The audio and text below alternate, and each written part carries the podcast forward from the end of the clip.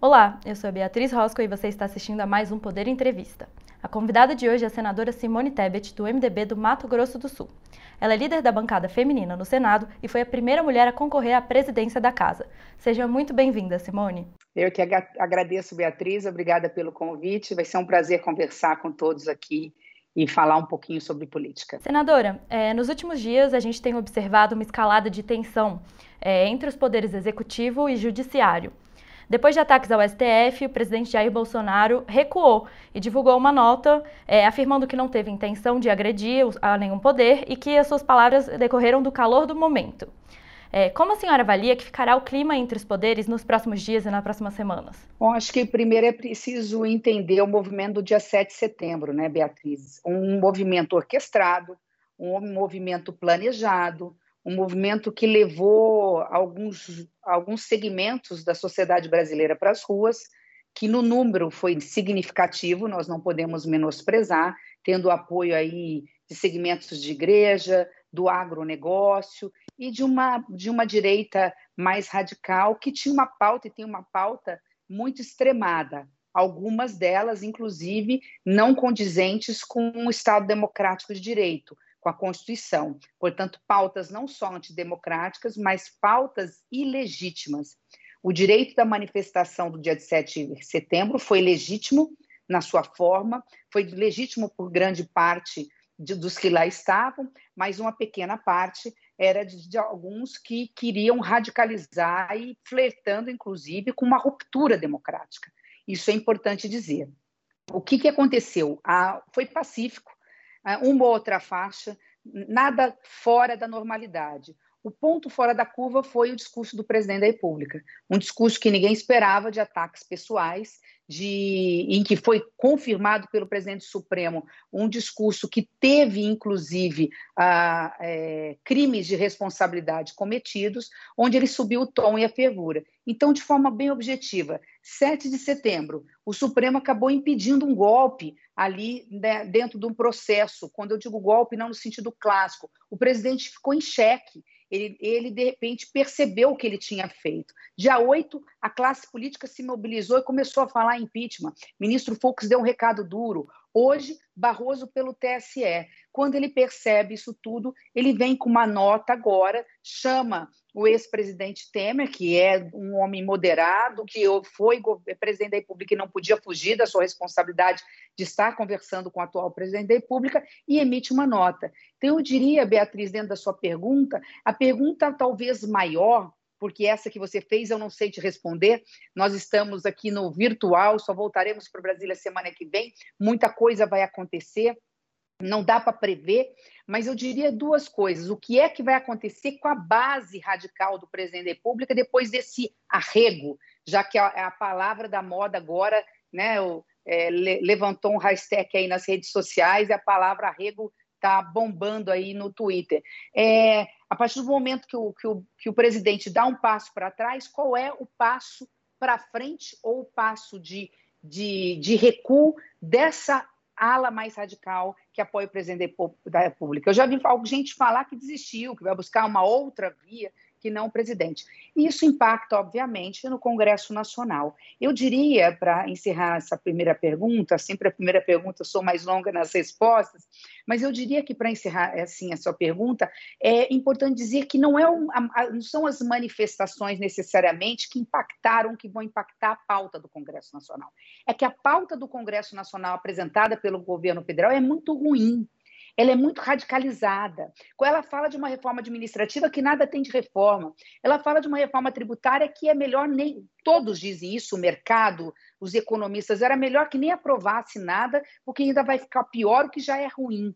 Então, a, as pautas apresentadas por si só já são uma grande granada sem pino. Não precisaria nem desse radicalismo do presidente nesse momento, dessa briga com as instituições para atrapalhar o processo.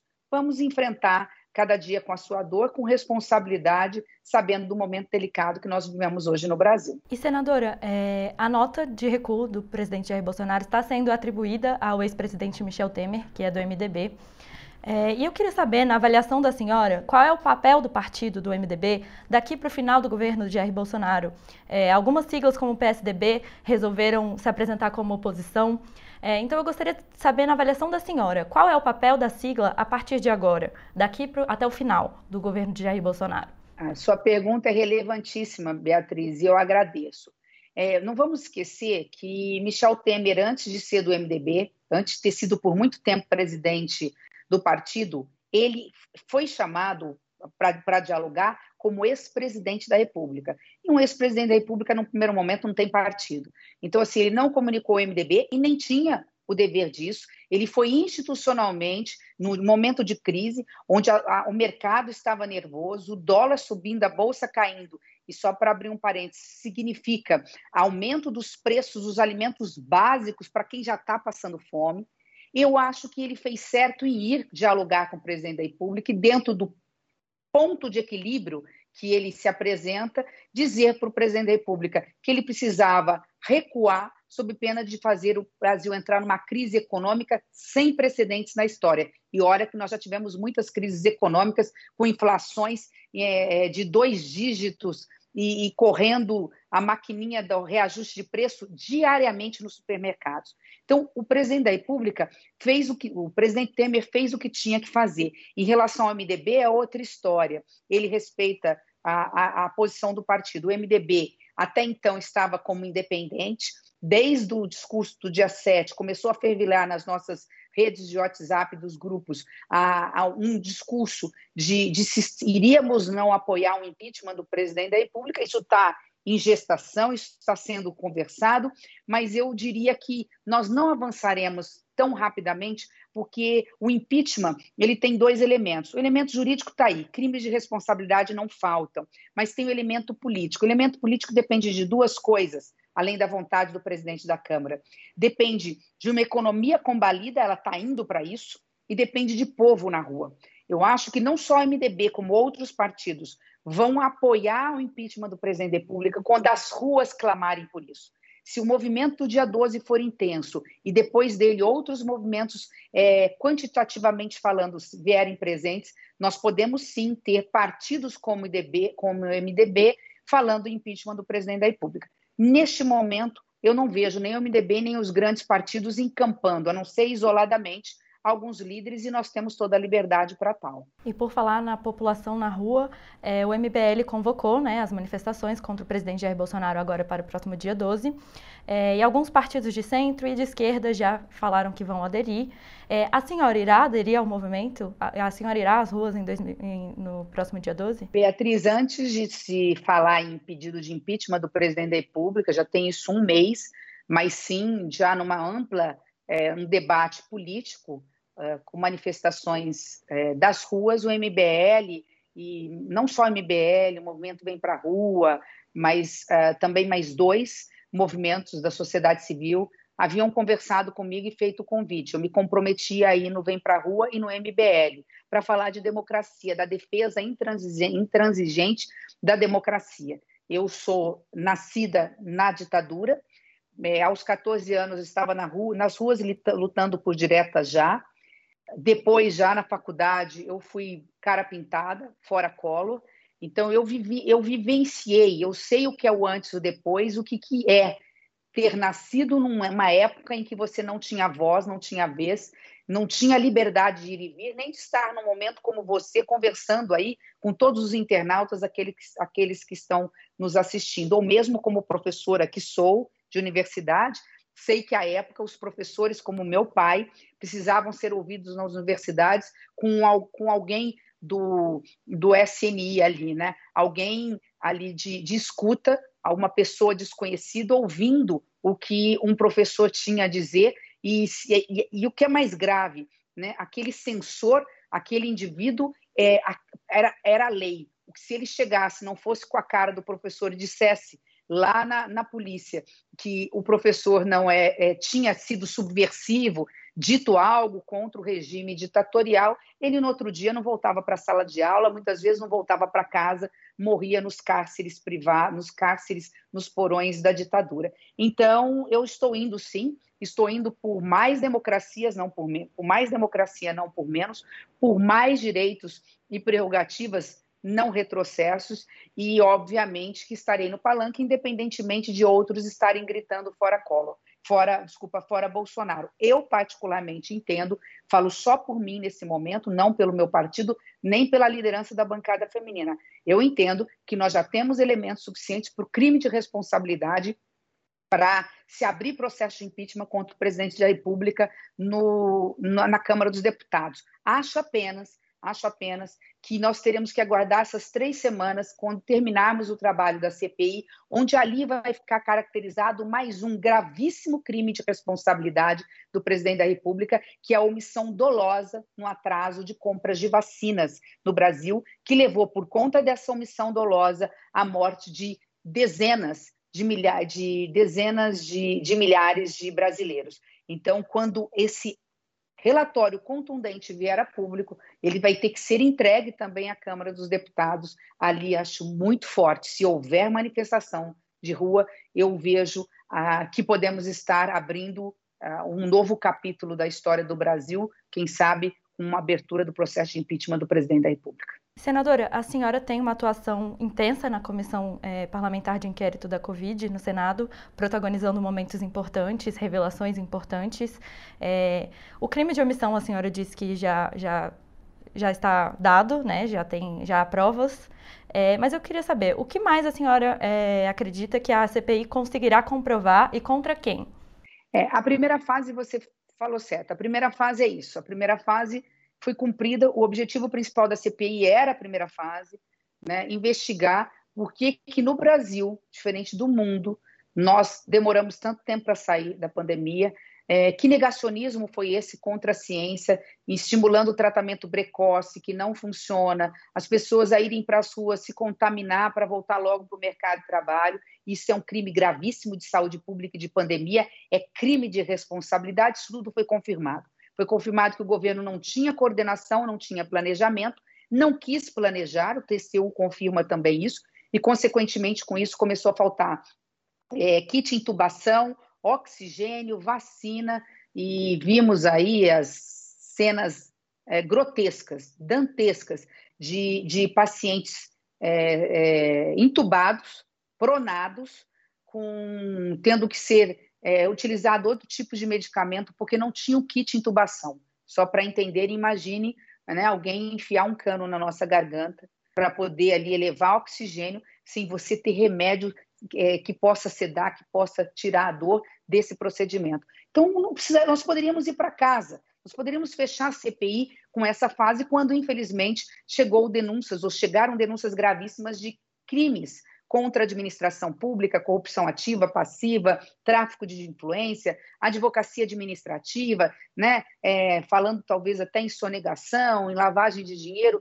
se esse dinheiro parasse no exterior. Então vieram essas denúncias, esses indícios gravíssimos, e é nesse pé que está a CPI. Em mais três semanas, nós vamos concluir o contrato da Covaxin, teve contrato assinado dessas vacinas, não só comprovando a materialidade, a tentativa realmente de se pagar antecipado 200 milhões de reais, mais de 200 milhões, em paraíso fiscal, para uma empresa desconhecida, para uma vacina que não sabemos se era eficaz, pagamento antecipado, como aconteceu no Paraguai, o pagamento foi feito, as vacinas não chegaram, as mesmas vacinas com o mesmo laboratório.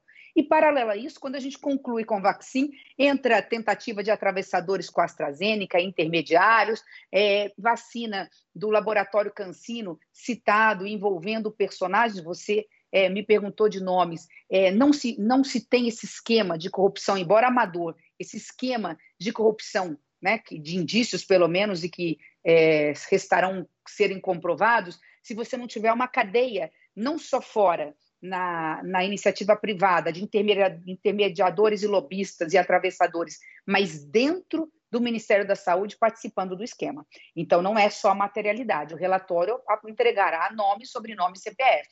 Entregará provavelmente o, o nome do diretor de logística na cadeia de baixo para cima. Você tem o diretor de logística junto com assessores, depois, mais acima, é, você tem, antes dele, inclusive, você tem o diretor de, de o diretor de é, epidemiologia é, e imunização, você tem o diretor de logística Roberto Dias, Roberto Dias, você tem o secretário executivo Elcio Franco, chegando no ministro da Saúde. Na primeira fase, chega no presidente da República. Na segunda fase, nós não temos é, como comprovar nem indícios em relação à corrupção, mas tem um crime gravíssimo aí, que é o crime de prevaricação. Um deputado federal bolsonarista avisou o presidente da República, tirou foto, mostrou a nota fiscal, a invoice, verdadeira, que eu provei ali depois com informações que era verdadeira, que esse dinheiro era pagamento antecipado para o exterior e, e, que teria ouvido do próprio presidente da República. Ah, isso parece que é coisa do líder do governo, Ricardo Barros. Então, provavelmente o líder do governo vai aparecer também, porque ele não só aparece aí, mas também ele é citado em outros casos, como o caso de, um, de uma vacina em que queriam fazer um contrato de 5 bilhões de reais envolvendo aí amigos, enfim. Isso tudo está sendo investigado, obviamente, mas vai constar, sem dúvida nenhuma, no relatório. Senadora, é, a comissão ela foi amplamente acompanhada pela população, é, trouxe fatos muito importantes, mas na avaliação da senhora, houve algum erro da comissão? Eu acho que a, a Beatriz, a CPI foi longe demais. Ela é a, a CPI das CPIs. As pessoas estão querendo comprar, estão não dá para comparar essa CPI com outras, porque nenhuma outra CPI foi tão acompanhada como você disse. CPI é isso, é Comissão Parlamentar de Inquérito. Nós temos força policial, nada mais do que isso. Nós temos o poder de convocar autoridades, analisar documentos, analisar provas, pedir perícia, quebra de sigilo bancário, quebra de sigilo é, telefônico, de WhatsApp, análise de vídeos, de perícia. Então, as pessoas acham que o trabalho principal da CPI é ouvir testemunhas e acusados. Não. O trabalho principal da CPI é feito lá no subsolo do Senado Federal, por uma equipe técnica da Polícia Federal, de peritos, de assessores jurídicos nas suas especialidades, porque é na investigação de documentos. A parte mais frágil é a parte testemunhal. Você não vai esperar que alguém que tenha culpa no cartório ou alguém acusado de corrupção vai falar sim, sou eu né? Eu sou aquele ali, sou eu que fiz. Não vai. Então, acho que a CPI, com toda a, a, limitação constitucional que tem, toda hora entram com HC e é com o direito constitucional, o Supremo não está atrapalhando os trabalhos da CPI, é direito do cidadão, cidadão eu como advogada jamais diria o contrário, é, ela ela está fazendo o que pode. Eu só para não ser crítica, para não, não dizer que eu sou boazinha, eu acho que a CPI só teve um erro no retorno dos trabalhos. Nós ficamos 15 dias em recesso. Havia uma expectativa que nós entrássemos direto nos esquemas de indícios de esquema de corrupção. E nós perdemos, entre aspas, tempo duas semanas, além das duas paradas, portanto, ficamos um mês, no esquema das intermediárias. Vocês se lembram que nós tivemos lá uma tentativa de propina de um dólar de de, por dose de vacina da AstraZeneca, usando um intermediário para isso. E ali, por mais que tivesse WhatsApp, mensagens e tudo mais, e a materialidade já estava presente, a gente ainda não, a gente não tinha um contrato assinado. Tudo que a gente precisava já estava nos no subsolo do Senado Federal, naquela quantidade imensa de documentos que nós temos. E aí, ao, ao é, protelar ou prorrogar demais, eu acho que isso fez com que se desse a sensação que a CPI estava perdendo força. Nada mais é, enganoso, porque agora entramos na reta final e essa semana agora vai ser muito quente, talvez uma das semanas mais quentes, porque estaremos levando três personagens decisivos na tentativa dessas compras já ligadas a esses esquemas de propinoduto, de vacinoduto e de corrupção. E a senhora sugeriu a criação de uma nova CPI, a CPI para apurar as rachadinhas. É, a senhora já tem é, assinaturas que permitam a abertura dessa nova CPI? Ou então é, pretende. Qual seria a estratégia para angariar essas assinaturas? É, é, é, Beatriz, essa foi só assim: a, a, chamada da matéria, que aliás ficou muito bem redigida por uma colega sua, e eu disse exatamente tudo que está na matéria, só que dá uma sensação equivocada uh, do que eu quis dizer. É, havia e há dentro do grupo de senadores a seguinte questionamento, né? Nós vamos investigar, vamos alongar a CPI para investigar rachadinhas. E eu disse, olha, é, a, a, rachadinha, que é crime, né? Todo mundo precisa explicar o que é rachadinha, é você se utilizar de servidores contratados para levar metade, 80% do salário e colocar no bolso. É, essa rachadinha, ela precisa ser analisada à luz da Constituição. Então, ela, pela gravidade, e por não necessariamente estar ligado à pandemia, ela requer uma nova CPI. Né? Eu não tenho por hábito, nunca na minha vida, eu iniciei um processo de CPI. Eu assino CPIs, mas nunca sou autora de CPIs. É, meu partido sempre é um partido dividido em relação a alguns pontos. Eu assino qualquer CPI, não vejo dificuldade nenhuma. Mas, para uma CPI do, no Senado ter validade, nesse caso específico, lá vai outra fake news é, que vai viralizar depois do que eu vou falar agora, porque as pessoas falaram que eu não queria investigar estados e municípios e não foi nada disso. Mas eu sou jurista, eu não posso dizer aquilo que não é verdade. Nós podemos sim investigar estados e municípios, desde que haja verba federal e autoridade federal também envolvida com autoridades estaduais ou municipais, senão isso é competência da Câmara de Vereadores ou da Assembleia Legislativa. No caso das rachadinhas, a mesma coisa. Para que o Congresso Nacional investigue rachadinhas, ou a Câmara ou o Senado, é preciso que as rachadinhas envolvam, de alguma forma, um parlamentar, um congressista, é, ou da Câmara ou do Senado. E na, no momento em que ele era da Câmara ou do Senado, se ele era deputado estadual, aí o foro competente, eu acredito que seja outro. Né? Mas sim, acho que é, o que, que é isso que eu quis dizer. Rachadinha envolve outras coisas aí, pode ser um escândalo muito grande, caberia uma CPI paralela, mas investigar a rachadinha neste momento, no reta final da CPI da pandemia, não só porque é reta final, mas porque não é objeto dessa CPI, eu não vejo é, como garantir legalidade nesse processo. Senadora, vamos falar agora sobre eleições em 2022. É, a senhora pode ser lançada como candidata do MDB à presidência da República, tem o apoio, inclusive, do presidente do partido, Baleia Rossi. É, e eu gostaria de saber como a senhora se sente sobre seu nome para representar a chamada terceira via e se a senhora será candidata em 2022. Bom, Beatriz, primeiro a minha tristeza de não ver nomes femininos colocados como possíveis nomes.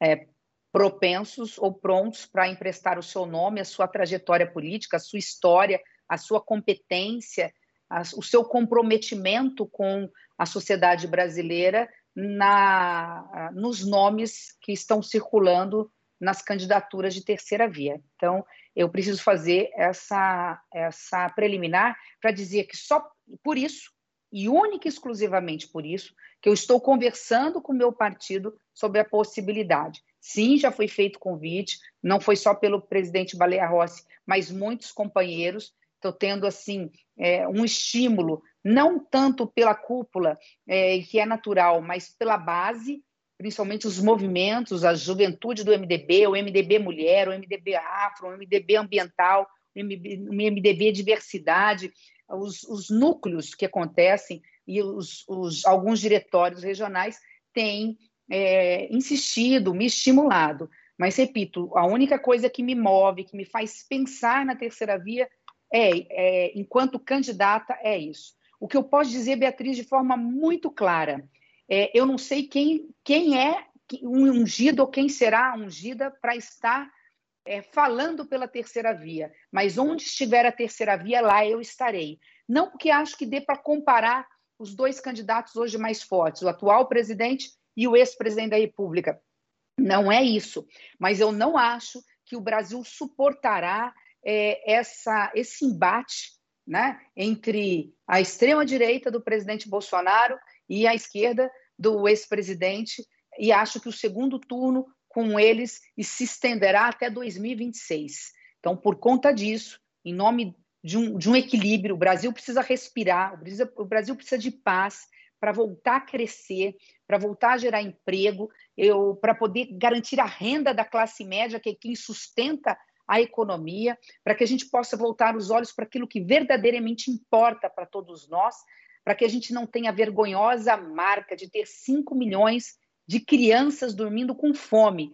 todos os dias no Brasil, enquanto a classe política só fala de crise, crises, crises artificiais criadas pelo atual presidente da República, é que o partido, como o MDB, entende que não pode ficar fora do processo. Eu estou pronta para não ser candidata, para colocar o, o, o, MDB como protagonista, com apoio a qualquer companheiro meu, como também se o MDB entender até o final de setembro, que é o prazo que nós temos, dentro de uma ampla conversa que ainda estamos tendo, de que eu representaria, como eu falei para você, não só o MDB, mas também grande parcela das mulheres brasileiras, posso sim vir a ser candidata pelo MDB na sucessão de 2022. Bom, e vários partidos têm possíveis candidatos de terceira via. É, o PSDB fala em João Dória, em Eduardo Leite, o PSL apresenta da Atena, é, o PSD tem Rodrigo Pacheco, é, o UDEM tem Mandetta, o PDT tem Ciro.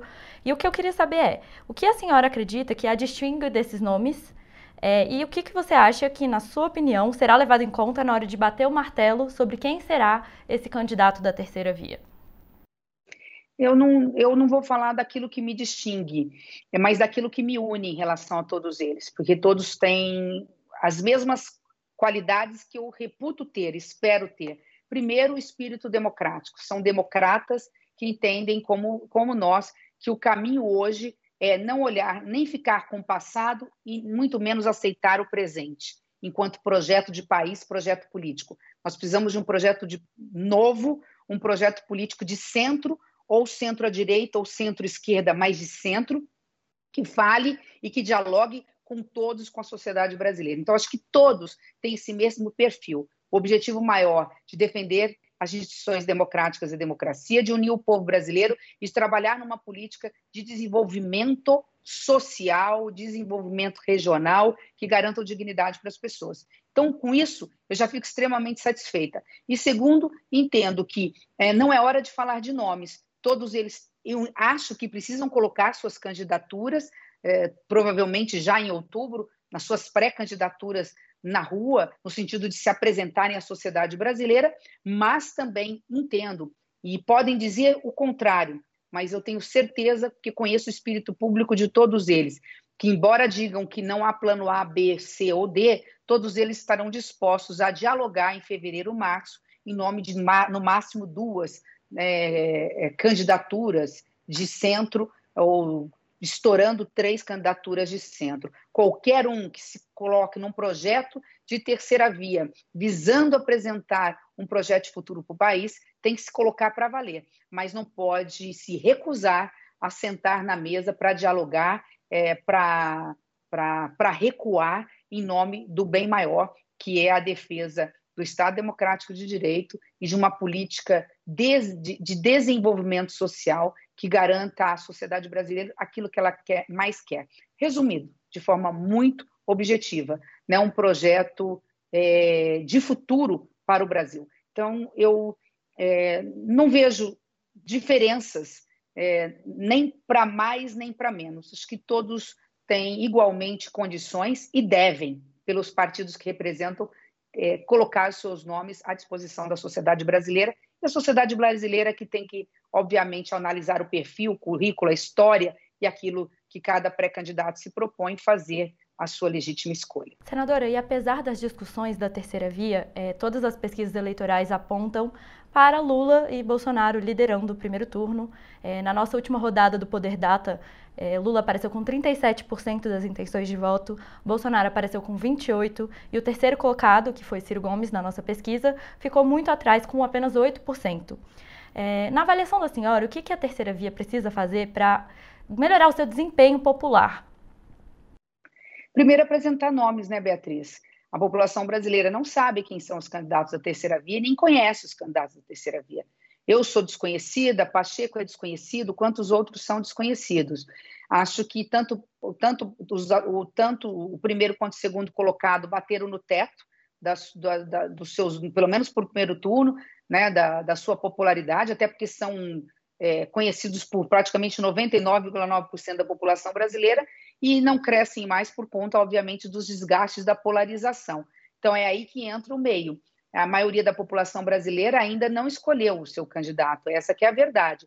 É, você tem um núcleo que não sai do atual presidente, um núcleo que não sai do ex-presidente. Mas quando a, a memória voltar né, à tona, quando toda a história for contada e recontada, não só do atual, mas como é, do ex-presidente, isso vai fazer com que uma parte da população comece a repensar. Então, eu vejo aí uma grande avenida ainda para o centro democrático e vejo uma grande avenida para a terceira via. E hoje, particularmente, acho que a terceira via tem muito mais condições de tirar o presidente Bolsonaro do segundo turno. Bom, e na avaliação da senhora, então, qual é o programa ideal para 2022 e o que, que precisa ser debatido?